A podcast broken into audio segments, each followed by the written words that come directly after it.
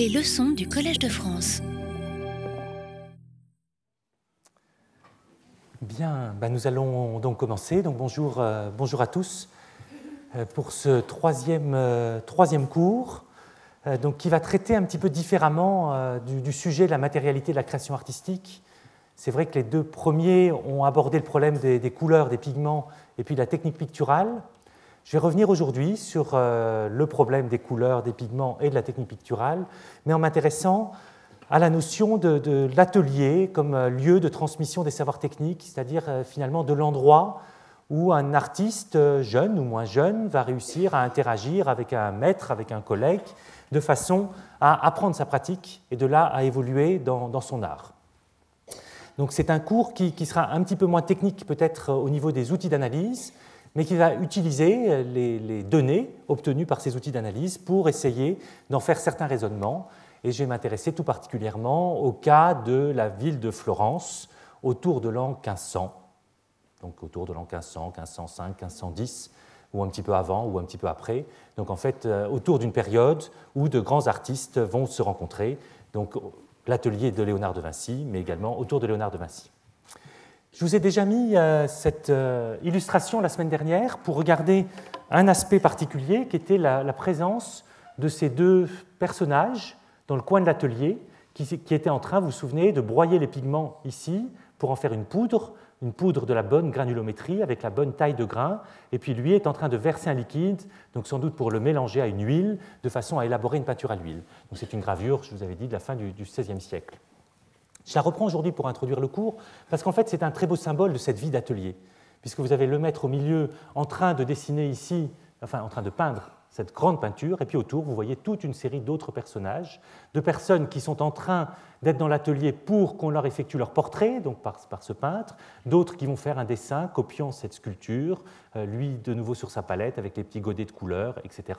Et donc vous avez ici finalement un certain foisonnement créatif avec différents types de techniques, différents types de, de façon de peindre, de peindre des portraits, de peindre des scènes religieuses, de peindre des scènes mythologiques, de peindre des sculptures, qui, sont euh, extrêmement intéressantes parce que ça, ça nous permet d'imaginer en fait la multitude des approches qui pouvaient exister dans un atelier.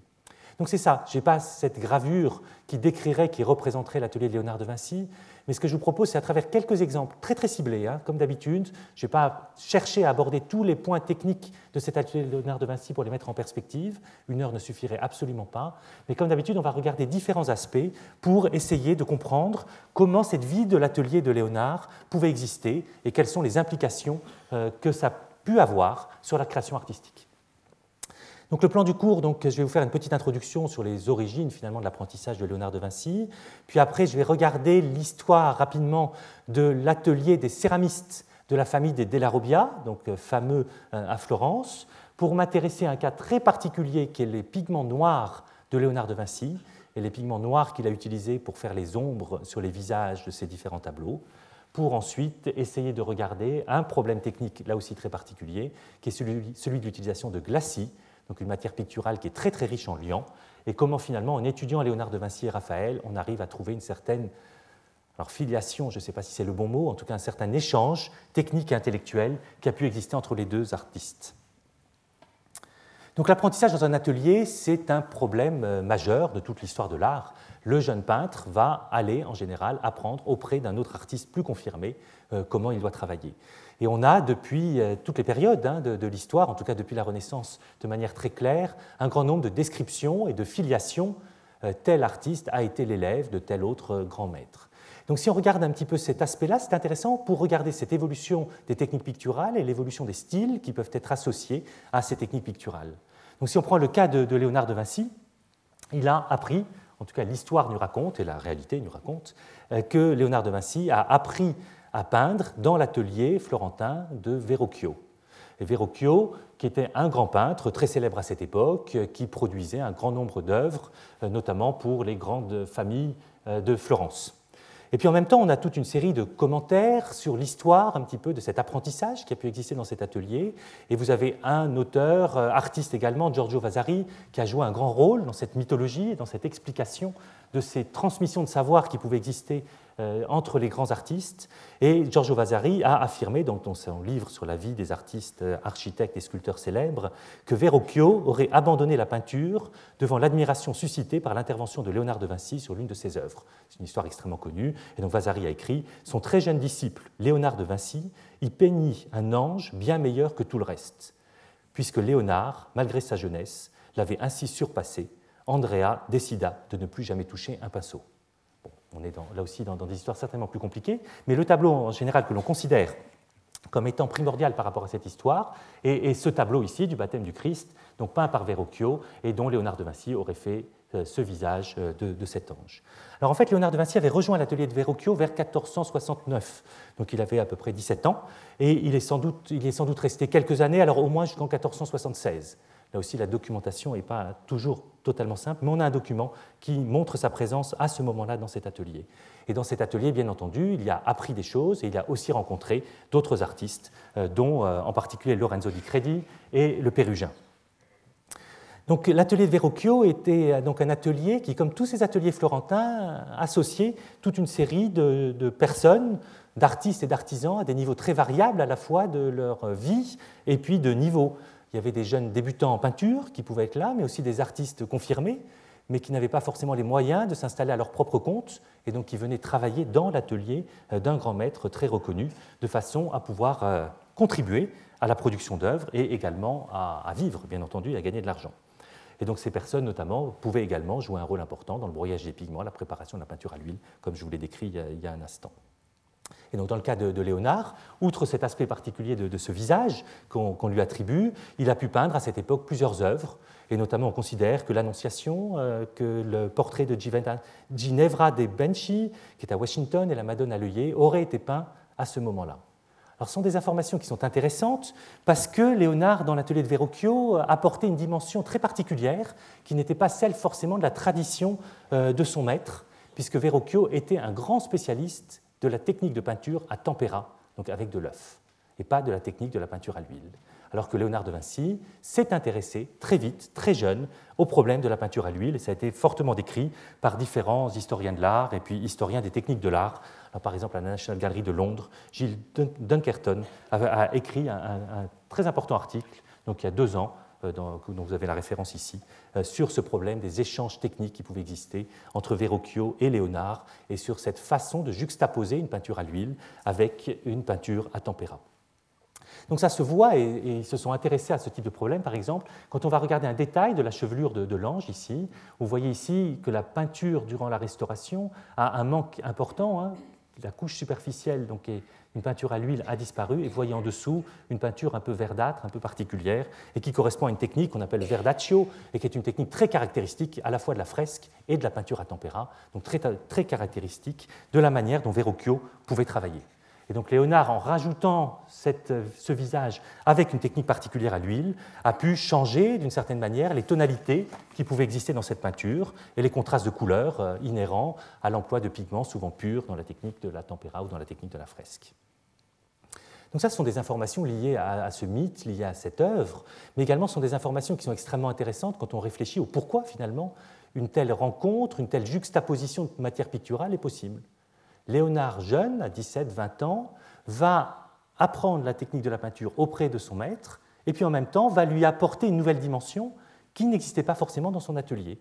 Et on pense que Léonard, pour cela, s'est intéressé à la production d'autres ateliers. Alors, par exemple, à Florence, il y avait l'atelier de deux artistes, deux frères, Polaiolo, qui développaient l'utilisation de liant d'huile, et certainement qu'il y a eu là aussi des échanges. Donc ça montre d'une certaine manière, juste cet exemple-là et cette contradiction technique, la complexité de ces phases d'apprentissage et de ces capacités qu'avaient les artistes à échanger euh, entre eux euh, des savoir-faire.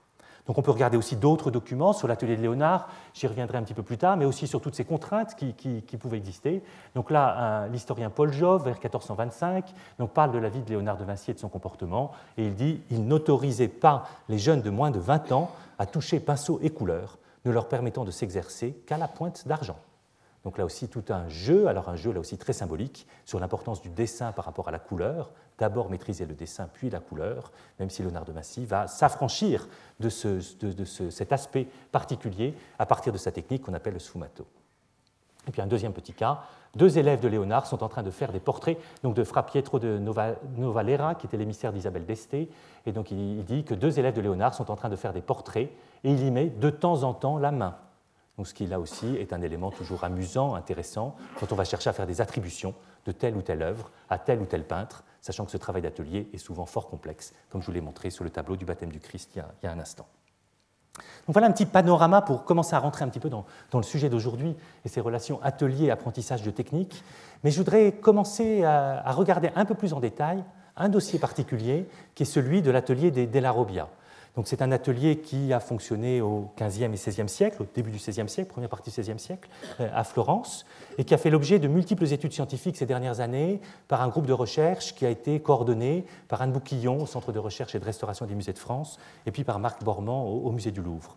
Et donc, euh, si on regarde un petit peu l'histoire des Della Robbia, on a en fait une histoire particulière de deux fils, Marco et surtout Luca, donc fils d'un teinturier, dont vous avez le nom là-haut, qui vont chercher à développer des techniques qui vont peut-être d'une certaine manière chercher à supplanter le marbre à l'intérieur de, des églises ou des cathédrales, euh, notamment celle de Florence. Donc Luca della Robbia est l'auteur de multiples sculptures en marbre, mais en même temps, il est l'auteur ou l'inventeur finalement d'une technique particulière de céramique avec une terre particulière, très riche en carbonate, de calcium et qui était adapté à la production de céramique glaçurée avec des glaçures parfaitement blanches et qui pouvait d'une certaine manière imiter l'aspect du marbre et donner une couleur qui pouvait avoir le même type de succès que ce que pouvaient avoir les, sculptures en marbre. Et donc l'atelier de Luca, créé par Luca, a été repris par son neveu, ensuite Andrea, puis qui a eu plusieurs fils, et notamment Giovanni et Girolamo vont jouer un grand rôle également. Et cet atelier a connu un succès énorme hein, durant, la, durant la Renaissance, avec des productions d'œuvres qu'on peut qualifier de quasi industriel. Si vous vous promenez à Florence, vous en voyez partout des Della Robbia, vraiment une très grande production d'œuvres, et puis qui est caractérisée donc, par une exécution souvent très rapide de, ces œuvres, et puis l'utilisation également de moulages, parfois répétitifs, et qu'on peut retrouver euh, d'une œuvre euh, à une autre. Donc les analyses permettent de découvrir un petit peu les savoir-faire, les secrets, si on a envie, de, cet atelier des Della Robbia, et puis éventuellement l'évolution de ces secrets. Alors en fait, on se rend compte que ces ateliers ont mis au point une technique qui s'est avéré être particulièrement efficace et qu'ils ont conservé sur la durée. Et donc on peut faire parfois des petits prélèvements sur ces céramiques glaçurées, et vous avez ici une section d'un de ces prélèvements vu au microscope électronique à balayage. Vous voyez une zone donc, qui est très blanche, donc ce sont les électrons qui regardent, hein. ça ne veut pas dire que c'est de couleur blanche, c'est une glaçure blanche en effet, mais ça veut dire qu'elle est dense, qu'elle contient notamment beaucoup de plomb. Vous avez une pâte céramique calcaire là qu'on voit très mal sur cette photo qui est trop contrastée, et puis entre les deux, vous avez une interface entre la glaçure et la céramique en fait, en regardant ce type d'image et en faisant des analyses, on arrive à comprendre la manière de fabriquer une telle pâte céramique et une telle glaçure pour obtenir un aspect euh, semblable à l'aspect du marbre. Donc il y a différents constats qui peuvent se faire. Vous voyez déjà ici des grains euh, gris qui sont en fait les restes de grains de quartz qui n'ont pas complètement fondu à l'intérieur de la glaçure, qui est une glaçure qui est très riche en oxyde de plomb pour faire le verre, et qui contient une myriade de tout petits points blancs que vous voyez ici, qui sont des tout petits cristaux d'oxyde d'étain, et qui en fait vont diffuser la lumière, qui sont de couleur blanche, et qui vont donner cet aspect marmoréen à la céramique finale. Donc vous avez ici un aperçu de, cette technique, une épaisseur de couche aussi qui est importante. Alors ici, elle ne fait que environ 150 micromètres. Dans certains cas, ça peut atteindre 400 micromètres, donc 0,4 mm d'épaisseur. Donc c'est une épaisseur qui est largement suffisante pour que la lumière qui va venir éclairer l'objet n'arrive pas à traverser la couche de glaçure, et donc d'avoir une couleur qui n'est donnée que par la couche de glaçure, sans que la pâte céramique n'influence fortement l'aspect final de l'œuvre.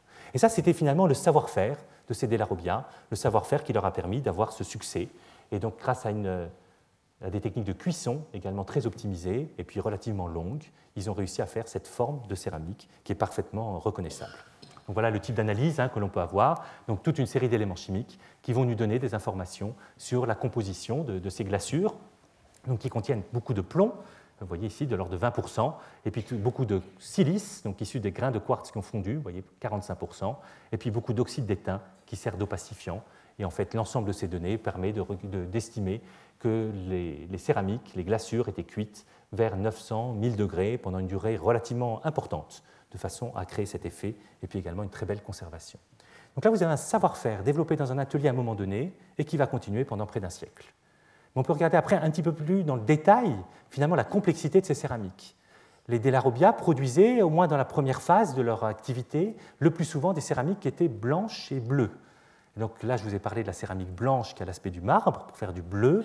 Ils étaient obligés de rajouter un autre ingrédient qui était un minerai de cobalt et qui allait teinter la glaçure, teinter le verre formé de façon à lui donner une très belle couleur bleue. Et ça peut être étudié exactement de la même manière. Et grâce à, l'étude d'une centaine de ces glaçures bleues à base de, cobalt, sur environ 60 œuvres, donc cette équipe, euh, l'équipe d'Anne Bouquillon et des collègues, ont réussi à faire une sorte de sériation d'études de, de l'évolution des compositions de ces glaçures à base de cobalt au cours du temps. Donc là, vous avez un, exemple qui correspond en fait à des analyses faites sur des éléments bleus provenant de la représentation de différents anges euh, à l'intérieur d'une église de, Florence. Donc on sait par la documentation historique que les Delarobia sont intervenus euh, trois fois, et donc pendant une génération et demie, deux générations, donc pendant un long temps par rapport à la production de l'atelier. Et là, vous avez un graphique qui vous représente la concentration en oxyde de cobalt, ici, en fonction de la concentration en oxyde d'arsenic. Vous voyez ici au début, euh, pour, euh, pour, ces anges ici, donc des séraphins, qui ont trois paires d'ailes, euh, vous voyez une composition particulière qui ne contient pas d'arsenic et puis qui contient beaucoup de cobalt. Ici, pour, pour ceux-là, les chérubins, vous voyez qu'ils contiennent un peu moins de cobalt et toujours pas d'arsenic. Et puis pour ce dernier ensemble d'anges volants, vous voyez que le cobalt est associé à une teneur importante en arsenic. C'est juste deux éléments chimiques. Mais les études ont montré qu'on pouvait s'intéresser à d'autres éléments, le bismuth, le molybdène, l'argent, le nickel, le fer, le cuivre, le zinc, toute une série d'éléments métalliques en fait, qui se présentent, qui s'associent de manière naturelle dans les gisements de cobalt, aux minerais de cobalt qui étaient exploités à l'époque. Et le fait de se rendre compte, par exemple ici, que l'on a plus d'arsenic dans cet ensemble par rapport au reste, est une information primordiale pour évaluer un changement d'origine géographique ou de mode de préparation du minerai qui allait être utilisé ensuite par les Delarobiens. Et on peut ensuite faire une sériation chronologique et regarder donc pour ces interventions de ces différents types d'anges, euh, regarder en fait euh, à quel moment ça a été produit. Et donc on arrive à démontrer que c'est vers 1517-1520 que l'atelier des Delarobia change de fournisseur ou de nature de minerai de cobalt pour faire son bleu. Et donc on voit apparaître à ce moment-là de l'arsenic et d'autres éléments chimiques pendant cette période de production, à partir de 1517 jusqu'à la fin de la production de, l'atelier des Delarobia. Donc on reparlera dans un autre cours des problèmes d'authenticité et de la manière dont on peut utiliser certaines analyses chimiques pour savoir attribuer une œuvre à une période donnée d'un atelier, d'un artiste, ou bien même savoir si c'est un vrai ou un faux. Vous voyez qu'ici, on arrive à des arguments qui sont extrêmement intéressants et qui nous permettent de savoir euh, à quelle chronologie appartient, finalement, à quelle période de la chronologie de l'atelier appartiennent telle ou telle production des, des Donc, euh, je vous ai dit au début que je voulais surtout m'intéresser à la peinture hein, dans, l'ensemble de mes cours, euh, et tout à fait comme, comme aujourd'hui. Et donc, pour regarder la relation avec la peinture, je vais revenir à Léonard de Vinci, revenir à ses écrits, et notamment à son traité de la peinture, où dans un passage, Léonard de Vinci expliquait qu'il pratiquait lui-même la sculpture aussi bien que la peinture. Et donc, euh, et avec, il exerçait dans l'une et dans l'autre avec la même application. C'était important parce qu'après il rajoute Je crois donc pouvoir décider, sans encourir le reproche de partialité, laquelle des deux est la plus intellectuelle, la plus difficile et la plus parfaite. Donc c'est encore une connotation intéressante, une, une, remarque intéressante pour voir les enjeux finalement qui peuvent exister par rapport à la qualité matérielle d'une production d'œuvres d'art, céramique ou peinture. Et je vais relire un petit peu plus ce passage, de, toujours de Léonard. Donc le sculpteur dit que son art est plus noble que la peinture je ne sais, pas si on le penserait toujours aujourd'hui, parce qu'il est plus durable, craignant moins qu'elle l'humidité, le feu, la chaleur et le froid. tout le monde est d'accord. On lui répondra que cela ne confère pas de noblesse à la sculpture, car cette aptitude à durer vient de la matière et non de l'artiste. Et cette dignité peut appartenir aussi à la peinture, quand on peint avec des couleurs vitreuses sur des métaux ou sur de la terre cuite, et qu'on les fait ensuite fondre au feu et qu'on les nettoie avec divers instruments, faisant une surface polie et luisante, comme cela se voit aujourd'hui en divers endroits de France et d'Italie, et surtout à Florence, dans la famille Della qui a découvert le moyen d'exécuter n'importe quelle œuvre d'envergure en peinture sur terre cuite, couverte de matière vitreuse. c'est un élément qui est intéressant par rapport à cette reconnaissance de la qualité des couleurs produites par les Della Léonard de Vinci ne fait pas beaucoup de, de, commentaires élogieux pour d'autres artistes dans, ces traités, mais ça nous décrit aussi très bien la, finalité et les réflexions qui pouvaient exister, à la fois dans la tête d'un Léonard voulant peindre une œuvre, donc pour sa durabilité, pour la qualité des couleurs, et puis à la fois dans l'atelier des Delarobbia par rapport à ses productions.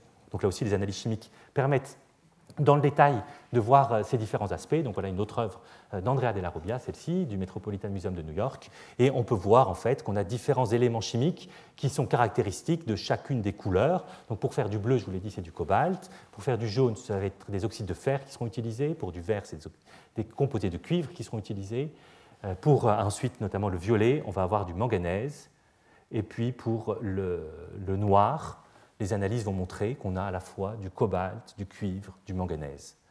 Donc en fait plusieurs éléments métalliques qui peuvent répondre à différents types de théories, soit une théorie qui dit que en fait, c'était un minerai particulier qui associait ces éléments de manière naturelle qui a été utilisé, soit comme certains le pensent, dont mon collègue Jacques Castin qui travaille beaucoup sur ce sujet, que c'était en fait en prenant un peu toutes les couleurs, en les mélangeant, qu'on arrivait finalement à donner cette couleur noire à la glaçure. Donc comme vous voyez par exemple ici dans, dans cette décoration en haut. Donc voilà, une série d'éléments qui nous montrent un petit peu cette perspective de création.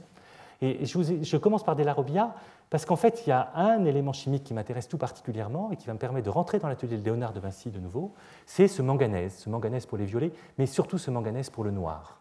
Je vous avais déjà parlé de ces oxydes de manganèse de la préhistoire, hein, donc servant à décorer les, grottes préhistoriques. Mais je voudrais revenir un petit peu là-dessus parce que on a des informations très intéressantes quand on va regarder un petit peu les pigments noirs que Léonard de Vinci a utilisés pour créer les ombres sur les visages de la Joconde, de la Sainte-Anne ou d'autres œuvres euh, qu'il a pu produire euh, au cours, de, ces années de production artistique. Je parlerai plus en détail des outils d'analyse que l'on a utilisés pour ce type d'études ou d'autres dans, les deux prochains cours. Donc là, vous voyez en particulier l'analyse de la Joconde avec une méthode qui est la méthode de fluorescence des rayons X. C'est une méthode qui nous permet d'avoir des informations sur les éléments chimiques qui sont présents et d'en déduire finalement la nature des composés chimiques qui teintent à la fois la glaçure des Delarobias ou bien le visage de la Joconde. Je vous montre juste un graphique, et la méthode, je vous la décrirai la prochaine fois, un graphique où en fait on a fait une série de mesures en allant de la zone la plus claire du visage de la Joconde jusqu'à son oreille quasiment, en tout cas dans la zone la plus sombre. Et donc on a fait une série de mesures, on a fait 17 points de mesure, tous les 2 mm ici, et donc vous voyez ici un graphique qui nous montre l'intensité du signal provenant d'un élément chimique, le fer, et un autre, le manganèse. Donc Mn, c'est le symbole du manganèse. Donc vous voyez que le long de cette ligne, quand on va du clair au sombre, on commence sans manganèse, pour voir cette courbe qui monte, qui monte, et qui contient énormément de manganèse. Donc plus on est dans l'ombre, plus on a de manganèse. Aussi, plus on a de fer. Et ça nous permet en fait de décrire et d'affirmer, vu les concentrations qu'on peut estimer grâce à ce type de méthode, qui est une méthode d'analyse quantitative également, que Léonard de Vinci a utilisé un, pigment très très riche en manganèse pour la réalisation de ces ombres sur le visage de Mona Lisa. Quand on a fait cette observation il y a quelques années, on a été surpris parce que le manganèse est fortement déconseillé dans les traités de peinture quand on va chercher à travailler avec de l'huile, disant que le manganèse fait sécher trop vite l'huile et induit des problèmes de conservation. Pourtant, on a une quantité de manganèse qui est importante dans, ces ombres, comme dans les noirs des, Larobia. Et donc on s'est posé des questions un petit peu, et donc je voudrais vous donner quelques informations sur cette enquête finalement que l'on peut euh, faire autour de ces ombres. Alors juste aussi de nouveau un petit passage du traité de la peinture de Léonard de Vinci. La teinte de l'ombre sera composée de noir et de terre d'ombre. Donc la terre d'ombre, c'est une argile qui contient aussi un petit peu de manganèse, beaucoup de fer. Ça peut très bien expliquer notre fer qui monte comme ça.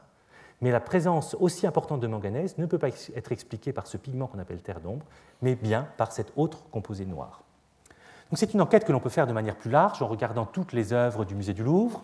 Donc les, sept tableaux attribués plus ou moins totalement à Léonard de Vinci ont donc été analysés pour essayer de détecter la nature de ces pigments noirs. En fait, on s'est rendu compte que l'oxyde de manganèse, dans ces cas-là, n'apparaissait que sur la Joconde et sur ce portrait de Saint Jean-Baptiste, qui n'était pas présent comme pigment noir sur les autres œuvres conservées au musée du Louvre. Donc ça veut bien dire qu'il y a quelque chose de spécial derrière cet oxyde de manganèse. On peut regarder d'autres collections où les publications effectuées par d'autres auteurs autour d'œuvres comme la Vierge au Rocher, qui est conservée à la National Gallery à Londres, que, vous avez ici. Donc il existe deux versions de la Vierge au Rocher, une au Louvre et puis l'autre à Londres, celle du Louvre étant antérieure. Et des prélèvements ont été faits par les collègues chimistes du laboratoire de la National Gallery de, de Londres. Et vous voyez ici en fait un prélèvement qui a été fait dans une zone abîmée. Vous voyez ici donc du blanc qui est la couche sous-jacente. Vous voyez encore du rose ici qui correspond à la carnation. Et puis vous voyez ici le pigment noir qui est déposé pour faire l'ombre sur la carnation, donc qui provient de la jambe euh, de Saint Jean-Baptiste, je crois, dans ce cas-là. Et vous voyez des gros grains noirs qui apparaissent à la surface. Vous voyez une matière qui est localisée, qui est un peu opaque.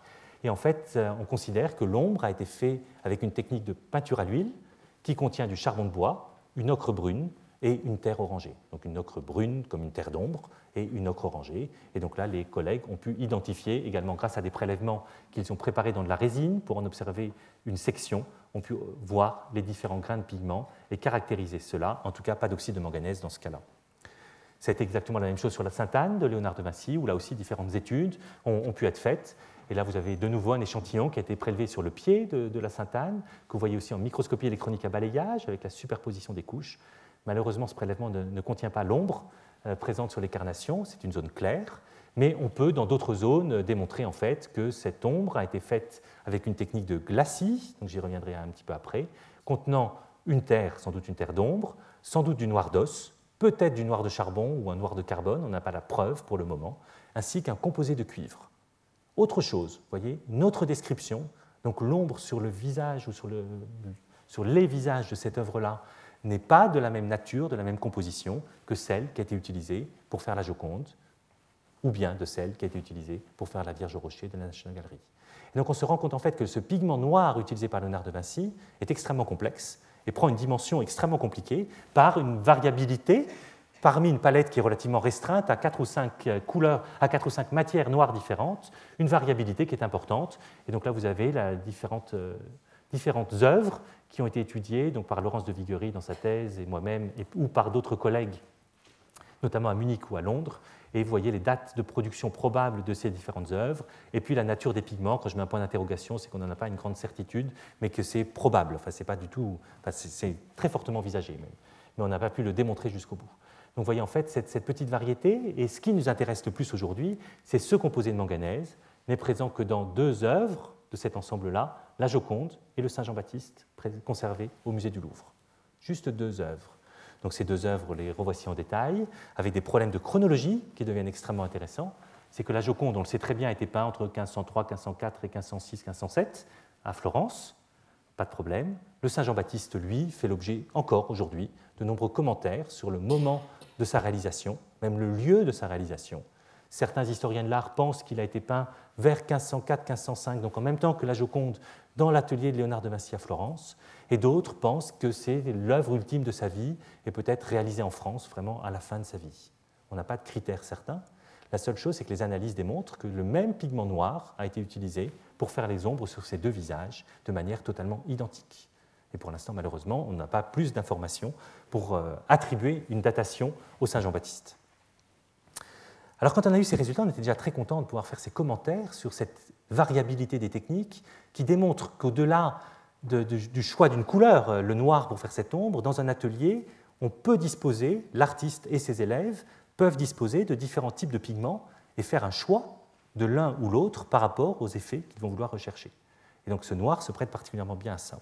Et puis il y a eu une autre euh, découverte dont on a beaucoup parlé il y a deux ans à Florence, euh, qui, est issu des travaux qui sont restés très polémiques, et je voudrais en parler en, gardant un petit peu de prudence sur l'interprétation, d'une équipe italienne dirigée par Maurizio Serracini, et qui recherche une autre peinture de Léonard de Vinci, qui est la bataille d'Angari, qui est une peinture ratée par Léonard de Vinci, qui s'est abîmée très rapidement, et que l'histoire nous dit avoir été cachée par ensuite une autre peinture réalisée par Giorgio Vasari.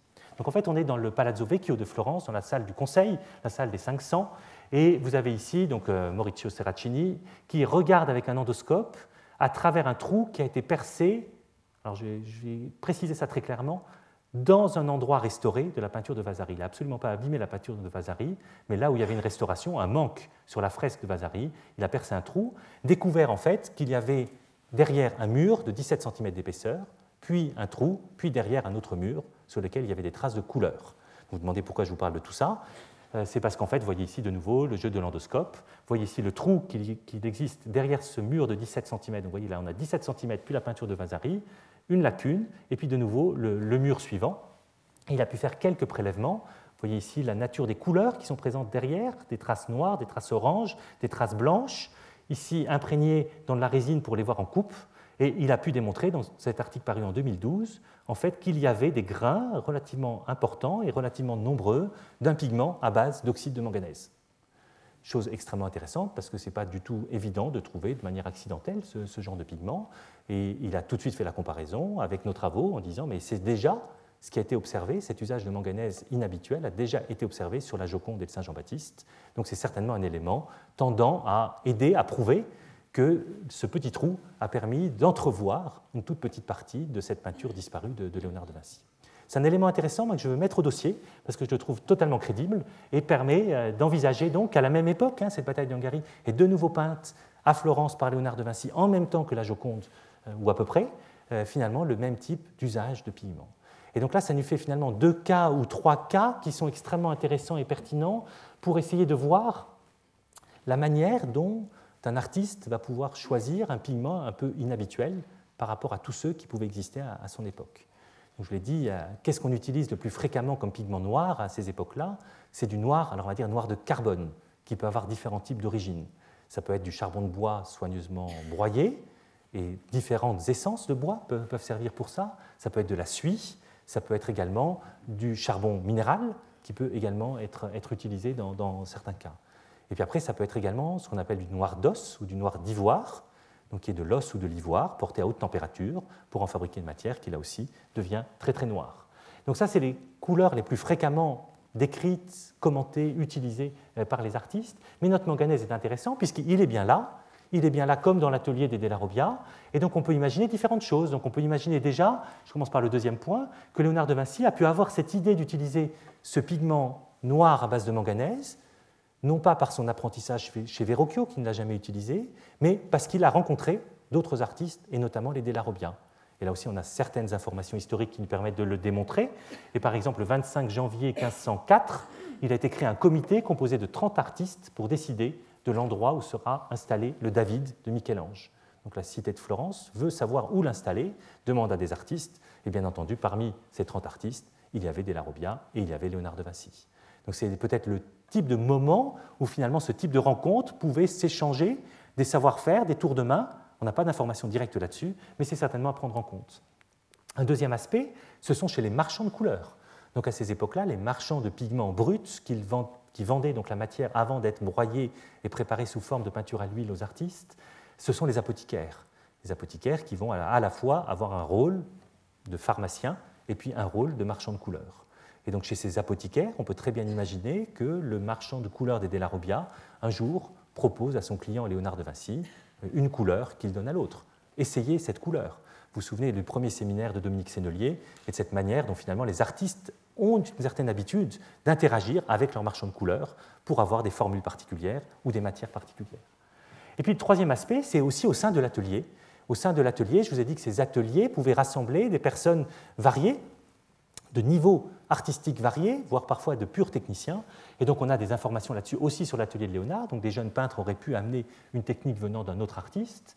Et puis aussi d'autres types de collaborateurs. Alors l'un d'entre eux, Tommaso di Giovanni par exemple, a été très connu, donc a été, est rentré dans l'atelier de Léonard en 1493, mais ensuite a été très connu comme un alchimiste important du début du XVIe siècle, donc sous le nom de Zoroastre de Peretola. Et donc on peut très bien imaginer qu'au contact de tel individu, finalement, Léonard de Vinci a été sollicité, confronté et découvert l'utilisation de ce type de pigments, et du coup, a eu envie de les tester, et du coup, a eu envie de faire ses glacis pour la Joconde ou Saint-Jean-Baptiste, ou sa peinture de la bataille d'Hongrie, avec cette couleur plutôt qu'une autre. Vous voyez, on est vraiment dans quelque chose là où on se heurte finalement à l'information historique par rapport aux données de, chimie, aux données d'analyse chimique, qui nous donnent une série de faits, on n'a aucune preuve de la nature de l'échange qui a pu conduire Léonard de Vinci à utiliser ces matériaux. Mais bon, ces trois voies-là ont pu simultanément, certainement, euh, être, euh, enfin, être, sont à considérer simultanément. Et puis en même temps, on doit considérer également l'intérêt euh, de Léonard de Vinci pour la mise au point de nouvelles techniques tous les peintres ne sont pas des grands spécialistes de la technique. Tous ne se sont pas passionnés par la technique picturale. Léonard a été particulièrement passionné par cela.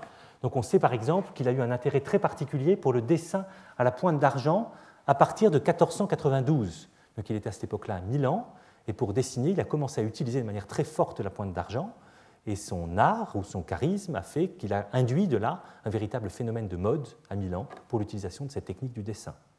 Donc là aussi, c'est une technique bien particulière où on peut imaginer les tests et les, différentes recettes qu'il a pu utiliser par rapport à ces pointes d'argent. C'est des aspects qui ont été étudiés non pas en Italie mais en Allemagne pour les peintres du début du XVIe siècle allemands et notamment pour Dürer, où d'importants travaux ont été faits ces dernières années, euh, coordonnés par Ina Reich. Vous avez après une autre information importante qui est l'intérêt de l'artiste pour la nature des huiles et de leur préparation. On en a parlé un petit peu la semaine dernière.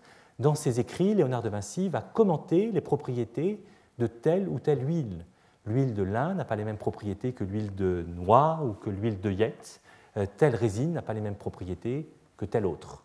Et en fait, on a toute une série de commentaires où il nous raconte certaines propriétés et certaines recettes en précisant la nature de l'huile. Bon, on n'est toujours pas dans les pigments. On sait également, par un autre texte, que Léonard de Vinci a cherché à améliorer les pratiques dans le domaine de l'utilisation des pastels. Et ça, il l'explique en disant que c'est sa rencontre avec un peintre français, Jean Péréal, en 1499, qui lui a permis de comprendre qu'il pouvait préparer différemment ses pastels. Donc Jean Péréal, en fait, a amené le roi de France Louis XII, euh, accompagné le roi de France Louis XII plutôt euh, à Milan. Et donc c'est à ce moment-là, il y a eu cette rencontre et Léonard nous explique que ça a eu une grande importance pour lui. Actuellement, on ne peut pas expliquer laquelle, il n'y a pas eu d'études spécifiques pour comprendre l'évolution des craies colorées que Léonard de Vinci a pu utiliser d'un dessin à l'autre, avant 1499 ou après. J'espère que dans les prochaines années, de telles recherches pourront être faites. Donc là, vous avez des éléments qui sont réellement objectifs par rapport à des textes et des données très claires, mais ça ne nous donne toujours pas plus d'informations sur ce pigment à base de manganèse que l'on n'a que sur trois œuvres. Et donc l'enquête est forcément de nouveau plus large et à faire de manière plus large. Donc on peut la faire de différentes manières en regardant par exemple les élèves de Léonard et leurs pratiques artistiques.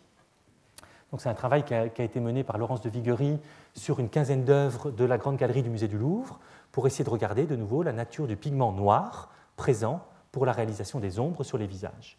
Et en fait, en étudiant cette quinzaine d'œuvres, il n'y en a qu'une seule qui a révélé l'usage d'un pigment à base de manganèse, qui est cette tête de Saint Jean-Baptiste, donc peinte par Andreas de Solario et donc probablement peinte à Milan en 1507 et inspirée par un modèle de Léonard de Vinci lui-même euh, qui a disparu, mais où on retrouve en fait exactement le même genre de, technique et de modelé très subtil comme celui qui était utilisé par Léonard de Vinci, donc avec le fondu, des couleurs et puis une palette également très restreinte comme on peut le voir sur ses œuvres. C'est le seul cas pour l'instant qui, nous est donné dans notre documentation par rapport aux élèves directs de Léonard de Vinci à cette époque-là. Mais d'autres collègues, et notamment les collègues du laboratoire de la National Gallery de Londres, ont recherché, eux, dans des peintures du XVIe siècle, où est-ce qu'ils pouvaient retrouver différents pigments noirs inhabituels, et notamment ces pigments à base de manganèse. Et donc, euh, l'article a été publié là aussi il y a une dizaine d'années, en, 2003. Toujours, vous avez sa référence. Hein. Donc, ce, bulletin, de bulletin technique de la National Gallery est disponible euh, gratuitement sur Internet si vous voulez aller lire ces articles. Et donc, qu'est-ce qu'ils nous disent? Ils nous disent en fait qu'ils ont, à partir d'une étude très vaste, hein, d'un très grand nombre d'échantillons qu'ils avaient à leur disposition provenant d'un très grand nombre d'œuvres, ils ont retrouvé un composé d'oxyde de manganèse dans les couches d'impression de 11 tableaux du XVIe siècle. C'est tout d'un coup, on a un peu plus de statistiques. Mais ils nous donnent une autre information intéressante, c'est qu'ils ne l'ont retrouvé que dans les couches d'impression. Donc pas dans les couleurs mises à la surface, mais dans le fond de la peinture. Et là aussi, donc on peut imaginer là des rôles techniques et pas des rôles de couleurs notamment des rôles techniques pour faire sécher plus vite, grâce à ce manganèse, euh, le liant qui était présent dans ces couches d'impression. Et donc en particulier, c'est présent dans une technique à l'huile chez ces peintres-là, Moreto de Brescia et Giovanni Battista Moroni, donc qui, nous ont permis de, leur ont permis de voir cela. Et également, ça a été retrouvé par, d'autres, euh, par eux puis par d'autres collègues dans deux peintures du Pérugien. Là, ça nous intéresse de nouveau un petit peu plus, puisque le Pérugien et Léonard se sont côtoyés étant jeunes, mais c'est tout, juste deux peintures, donc de nouveau quelque chose d'extrêmement rare et qui peut permettre d'imaginer, d'avoir un élément de traçage finalement d'une période déterminée de l'atelier, d'un fonctionnement particulier et de ces échanges qui peuvent exister entre artistes et entre les artistes et la société qui les entoure, s'il faut considérer les, apothicaires. Donc c'est une étude bien entendu qui n'est pas finie. Si on voulait réussir à comprendre réellement cette histoire de cet oxyde de manganèse, il faudrait analyser des centaines de tableaux autour de cette période pour voir exactement les préoccupations qui sont derrière le choix de ce pigment par rapport à un autre. Donc c'est une étude, j'espère, qui se fera dans les, dans prochaines années, mais qui est forcément très longue et, qui doit être très ambitieuse. Le point suivant, pour continuer dans, ces jeux de, recettes d'atelier, euh, concerne l'utilisation d'une technique particulière, donc des, des glacis, et la manière dont on peut essayer de réfléchir sur une transmission, là aussi, de savoir ou de méthode ou de manière de peindre entre Léonard de Vinci et Raphaël. Donc quand on parle de, Léonard de Vinci, on a l'habitude de considérer, donc là la Joconde, hein, juste le sourire de la Joconde, on a l'habitude de, considérer la manière très particulière, extrêmement fondue, dont l'artiste a, réalisé ses œuvres. Et là, si vous regardez à la fois le, bas du nez ou, la bouche, vous allez remarquer, donc si vous faites abstraction du, réseau de craquelures, que la bouche se dessine très très peu. En fait, vous voyez à peine plus de couleur rouge euh, sur la bouche, en fait, il y en a un tout petit peu plus, mais en fait, elle se dessine grâce à une matière fondue, à une matière noire qui, représente ces ombres et qui crée le, relief, et pareil sur le nez, et donc qui correspond ici à un glacis, donc à une matière picturale qui contient que quelques pourcents de pigments et qui est déposée, qui est légèrement translucide et qui donne cet effet très particulier à la peinture, un petit peu transparent, un peu comme un voile de fumée.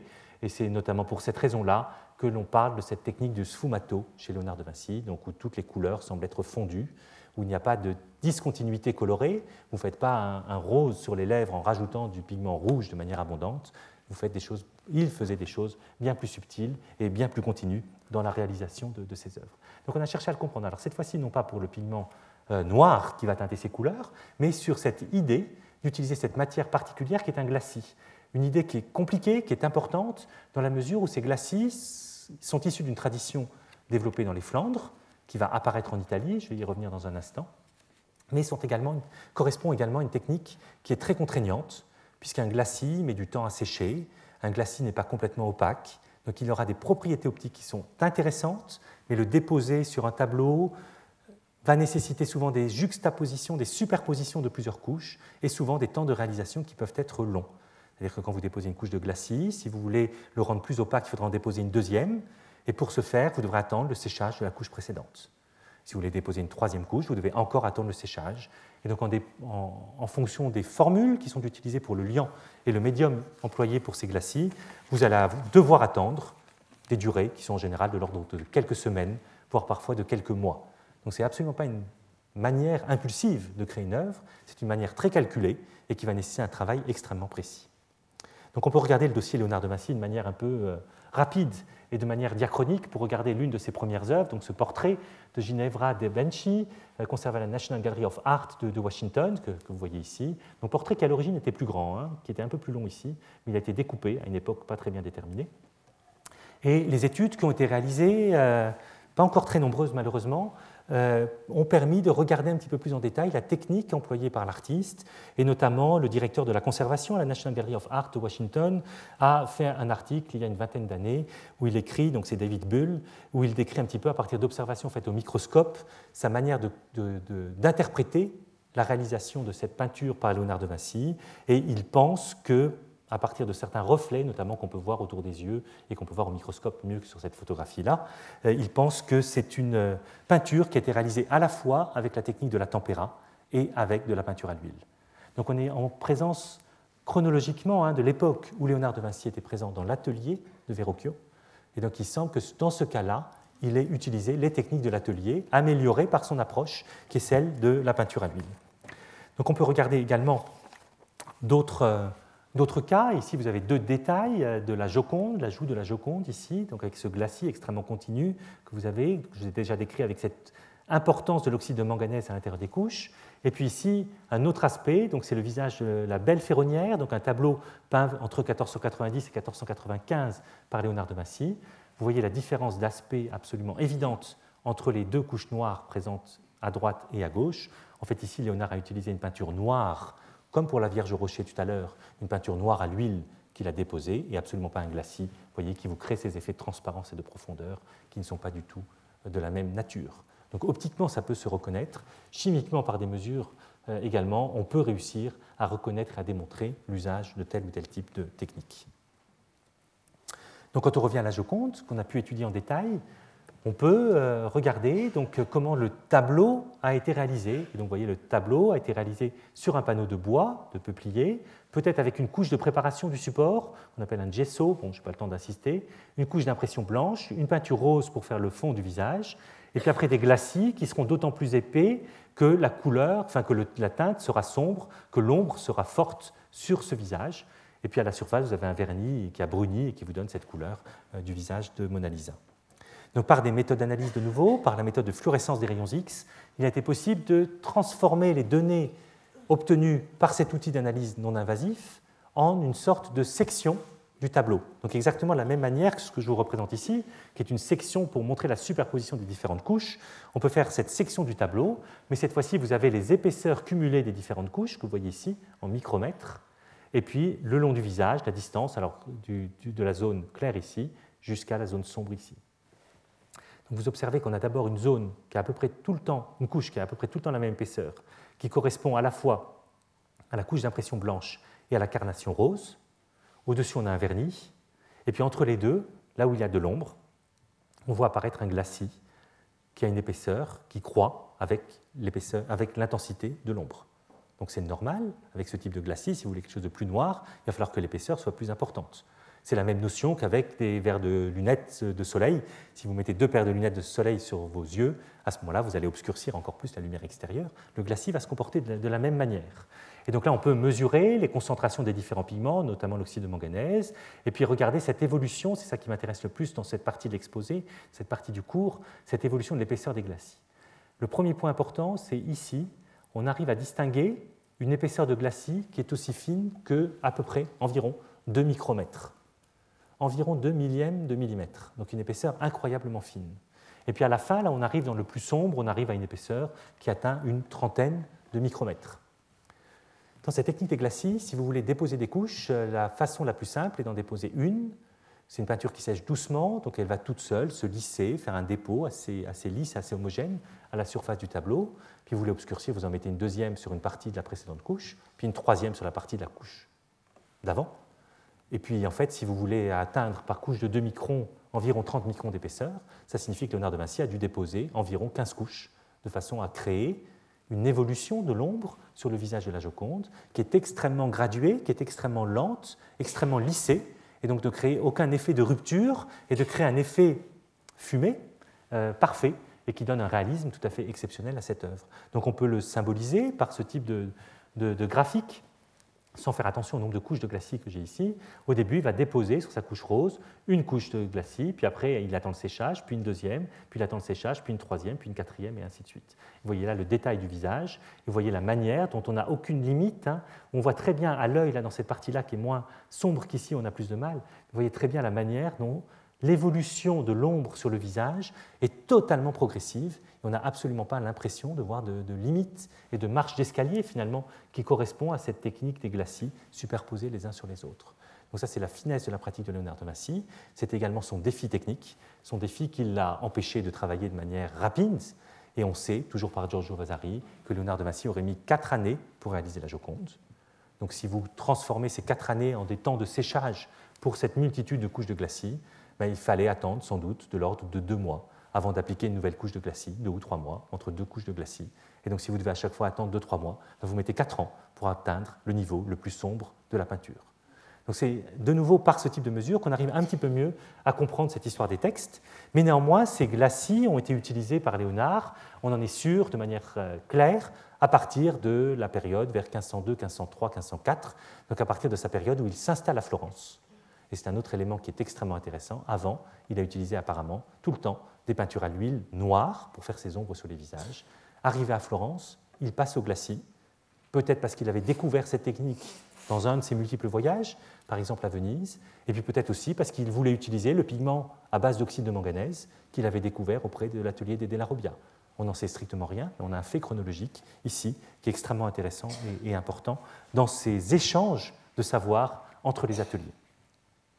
Donc ça, ça nous emmène au point suivant, qui, est celui de la compréhension de la manière dont d'autres peintres vont finalement réussir à adopter, adapter, transformer, choisir ou non euh, des techniques qui peuvent être euh, employées par leurs contemporains à, un autre moment de leur vie.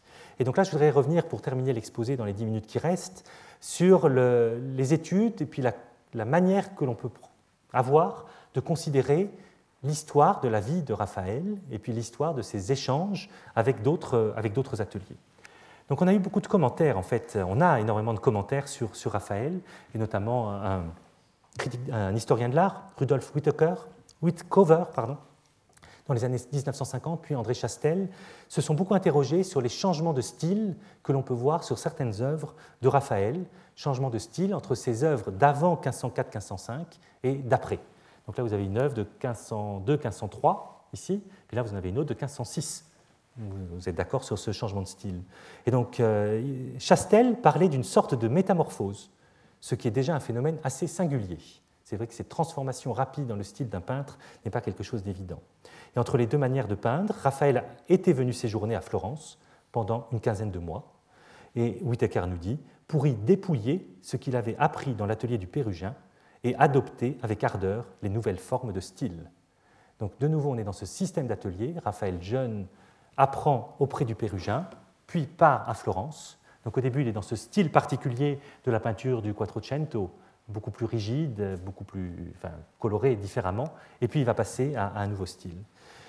Donc c'est intéressant parce que ce, problème de cette évolution chez un peintre comme Raphaël est commenté de nouveau dès le XVIe siècle par Giorgio Vasari, qui continue à nous faire des explications euh, sur ce génie de Raphaël qui s'était déployé par étapes, provoqué chaque fois par la rencontre d'un grand style et suscitant chaque fois un effort original d'assimilation. Et donc Vasari écrivait Le style, alors le style en italien c'est maniera, mais ça prend un autre sens aussi quand on l'utilise en termes d'histoire de l'art. Le style de Léonard lui plut plus qu'aucun autre qu'il ait connu. Il se mit à l'étudier en abandonnant peu à peu et non sans peine le style du Pérugin, et il s'efforça, avec tout son savoir et son énergie, d'assimiler celui de Léonard. Donc cette notion de maniera hein, est une notion très utilisée en histoire de l'art qui va prendre en compte la composition, comme vous voyez ici, l'agencement des formes, la typologie des figures, la manière d'avoir une certaine continuité ou des ruptures par juxtaposition des couleurs, et bien entendu, dans le cas de, Léonard de Vinci ou de Raphaël, la manière dont, ces couleurs vont être adoucies, lissées, notamment par des effets et des usages de glacis. Et donc, vous voyez sur le couronnement de la Vierge, à gauche, on a un parti pris qui est vraiment très proche de celui du Pérugin, peut-être beaucoup plus raide euh, dans la composition et qui était peut-être à cette époque-là, pour un prodige comme Raphaël, devenu peut-être banal, et chercher la modernité, modernité qu'il pouvait voir à Florence en voyant les œuvres de Raphaël, et à ces époques-là, notamment euh, de Raphaël, de Léonard de Vinci, à ces époques-là, notamment les cartons de dessin euh, de la bataille d'Angari ou bien de la Sainte-Anne qui étaient, euh, qui étaient exposés. Et donc on peut penser que Raphaël a cherché à, transformer son art pour s'affirmer dans la modernité grâce à ce type de rencontre. Alors ça fait l'objet d'énormément de, fantasmes et d'énormément de discussions en tout genre. Là, vous avez une gravure euh, d'après un tableau d'ailleurs en 1845 de Paul Prosper Allais euh, qui est amusante, qui est intéressante, de quelque chose qui n'a sans doute jamais existé. C'est Raphaël dans l'atelier de Léonard pendant l'exécution du portrait de la Joconde. Vous voyez Léonard, vous voyez Raphaël devant, vous voyez la Joconde ici. Et puis cette vie d'atelier, beaucoup plus romantique que celle que je vous ai montrée tout à l'heure, avec ces artisans qui broient les couleurs et qui fabriquent la peinture à l'huile. Mais en fait, c'est intéressant, André Chassel a beaucoup disserté aussi sur cet aspect-là, de chercher à comprendre quelles pouvaient être ces relations d'atelier, ces discussions entre peintres, qui cherchaient à analyser les faiblesses d'un style par rapport à un autre, qui cherchaient à trouver les innovations les plus récentes de façon à les adapter euh, pour leur art. Et on peut imaginer que même sans cette phase d'apprentissage officiel, Raphaël n'a jamais été l'élève officiel de Léonard de Vinci, il a dû discuter avec lui, avec d'autres, pour essayer d'en tirer une information et de là faire évoluer son art comme, je vous l'ai montré. Donc on peut, nous, essayer de le regarder en faisant des analyses. Alors par exemple sur ces deux œuvres extrêmement importantes du musée du Louvre, le portrait de Balthazar Castiglione, donc 1414, 1414, 1514-1515, donc on est un peu plus tard, et puis le portrait de l'artiste, donc peut-être autoportrait de Raphaël ici, avec un ami, donc euh, pareil, un petit peu plus tard, 1518-1520, donc tout près de la mort de l'artiste. Et là, on peut faire le même jeu que celui que je vous ai montré sur les tableaux de Léonard de Vinci, c'est-à-dire chercher quelle est la nature des pigments noirs et chercher quelle est la technique utilisée pour réaliser les ombres sur les visages. Donc la nature du pigment noir ne va pas beaucoup m'intéresser, ce ne sont pas des composés à base de manganèse qui sont utilisés, mais de nouveau du noir de carbone, de nouveau des terres d'ombre. Donc on est en présence d'une technique pour avoir ce pigment noir qui n'est pas la même. Mais on peut faire également des mesures des épaisseurs de couches, comme je vous l'ai montré pour la Joconde. Donc là, vous voyez ici un détail du portrait de Balthazar Castiglione. Donc on a fait la même chose que sur la Joconde, c'est-à-dire une euh, ligne de mesure en allant du clair jusqu'au plus sombre. Et donc vous voyez ici la manière dont on a euh, les différentes ombres qui, qui vont apparaître et la manière dont, à partir de mesures en fluorescence des rayons X, on va pouvoir mesurer les épaisseurs de couches le long de cette ligne. Vous voyez une ligne qui fait 5 cm de long, une épaisseur de couche qui correspond à la couche rose plus la couche blanche qui est d'environ 40 micromètres. C'est à peu près la même technique et les mêmes épaisseurs de couche que pour Léonard de Vinci. Et au-dessus, vous avez la couche de glacis, dont vous pouvez suivre la ligne là. Et en fait, une couche de glacis avec quelques points ici, on en a un peu plus sur l'autre tableau. Puis la couche de vernis. Et cette couche de glacis n'apparaît pas du tout aussi lisse, aussi régulière que dans le cadre de la peinture de Léonard de Vinci. Et notamment, on voit apparaître ici un très joli plateau, extrêmement net, qu'on peut deviner aussi un peu sur la peinture dans, cette zone-là, et qui semble démontrer en fait que Raphaël n'a pas déposé avec la même délicatesse la multitude de couches de glacis pour avoir un effet aussi doux d'ombre sur ce visage-là. On peut estimer qu'il a pu déposer, c'est pour ça que j'ai mis ces deux lignes noires, quelque chose comme trois couches de glacis uniquement. Trois couches de glacis qui sont plus épaisses que celles de Léonard de Vinci, qui font plutôt 5 micromètres d'épaisseur, qui sont plus chargées en pigments, qui ont trois fois plus de pigments que dans le cas de Léonard de Vinci, donc qui vont permettre d'aboutir à un ton noir aussi fort, à une ombre aussi forte que dans le cas de la Joconde, mais finalement beaucoup plus rapidement, par un geste qui ne sera fait que trois fois, et puis également avec une concentration en pigment plus intense. Donc à chaque fois, vous voyez mieux finalement votre glacier apparaître et donner une ombre encore plus forte. On le devine un petit peu, hein, mais c'est toujours très difficile, surtout avec le vernis en plus sur ce type d'œuvre. On devine qu'on n'a pas la même continuité euh, sur ce type de visage par rapport à sur celui de la Joconde ou du Saint Jean-Baptiste de, Léonard de Vinci. Donc ce sont des éléments qui sont extrêmement intéressants parce que ce, constat peut être mis en relation avec la manière de peindre de Raphaël, donc qui a été bouleversée par sa venue à Florence autour de la, à partir de la fin 1504, donc au moment où en effet Léonard peignait la Joconde. À ce moment-là, il a très bien pu rencontrer, observer cette manière de travailler et chercher à, l'adopter, mais à sa manière, certainement en la simplifiant, de façon à être capable de produire euh, différemment, puis peut-être de produire un peu plus rapidement euh, ses œuvres mettre trois couches comme ça de glacis raccourcit de manière considérable le temps de séchage à, attendre finalement que la couche précédente soit prête pour être retravaillée avec une nouvelle couche. Ici, vous voyez très bien, vous peignez votre peinture à l'huile, puis vous rajoutez une première couche de glacis, vous attendez quelques semaines ou un mois ou deux mois au grand maximum, vous mettez la deuxième, encore un petit moment d'attente, vous avez la troisième et c'est fini. On n'est plus du tout dans ces durées complètement incroyables raconté comme quatre ans d'après Giorgio Vasari, et qui faisait qu'un peintre ne pouvait pas produire une œuvre et la vendre et gagner de l'argent rapidement, mais devait se placer dans une perspective d'un projet à très long terme, ce qui n'était certainement pas le cas de Raphaël. Et donc euh, ces contraintes de temps ont très certainement obligé l'artiste à trouver un compromis entre le perfectionnisme, qu'on peut voir dans ce cas-là sur les glacis de Léonard de Vinci, et puis une certaine urgence d'exécution ou un certain besoin d'exécution rapide, tel qu'on peut le voir à partir, ou l'interpréter, disons plutôt, à partir de ce, type de mesure. Et donc on peut peut-être considérer alors que Raphaël a su s'imprégner des pratiques techniques développées dans l'atelier de Léonard de Vinci pour les simplifier, les optimiser, et de là finalement prendre une position centrale de l'art de la Renaissance grâce à une production artistique qui était extrêmement large ce qui n'a pas été le cas finalement de Léonard de Vinci, qui n'a pas pris une position aussi centrale auprès des artistes à être autant étudié, puisque le nombre d'œuvres qu'il avait produites était extrêmement limité. C'est intéressant d'essayer d'imaginer cela et d'essayer d'imaginer jusqu'où des contraintes techniques dans la création artistique vont finalement brider un artiste dans sa production d'œuvres, et de là, dans une certaine assimilation, connaissance et assimilation par les, par les artistes postérieurs dans toutes les périodes de l'histoire qui vont suivre.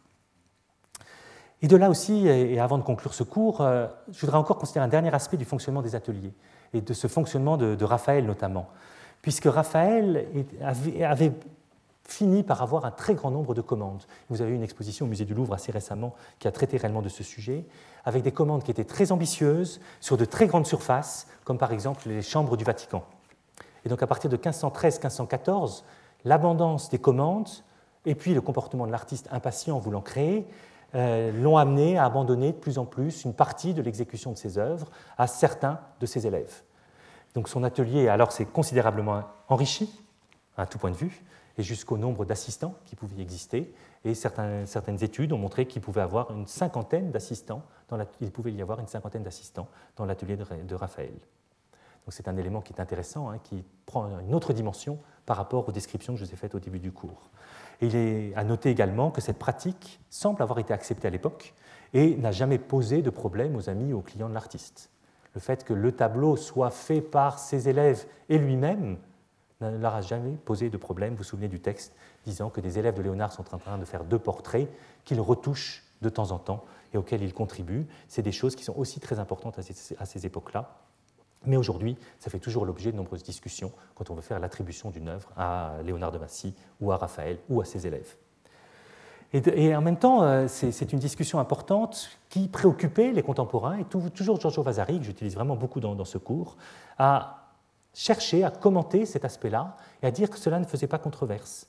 Et il cherchait à l'expliquer en disant que Raphaël faisait régner autour de lui une harmonie si extraordinaire que son inspiration se communiquait naturellement aux autres. Ainsi, toutes les œuvres produites avaient le même style. Donc on est encore dans, cette même notion finalement de ce mélange d'apprentissage technique, de, charisme, de force du leader de l'atelier et qui va finalement réussir à transmettre ses savoirs à, ses élèves.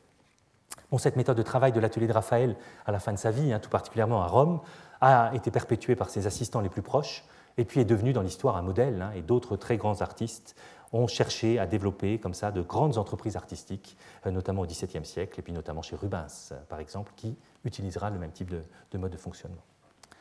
Donc voilà, à partir de ces exemples en fait, du manganèse chez Della ou, ou, Léonard, ou du glacis chez Léonard ou chez Raphaël, une petite réflexion sur cette organisation complexe des ateliers, élèves vis-à-vis -vis du maître, transmission de savoir technique, choix de matières très particulières, telles qu'on peut les aborder, non pas en regardant les images, mais en regardant vraiment la matière qui est présente à l'intérieur de ces tableaux.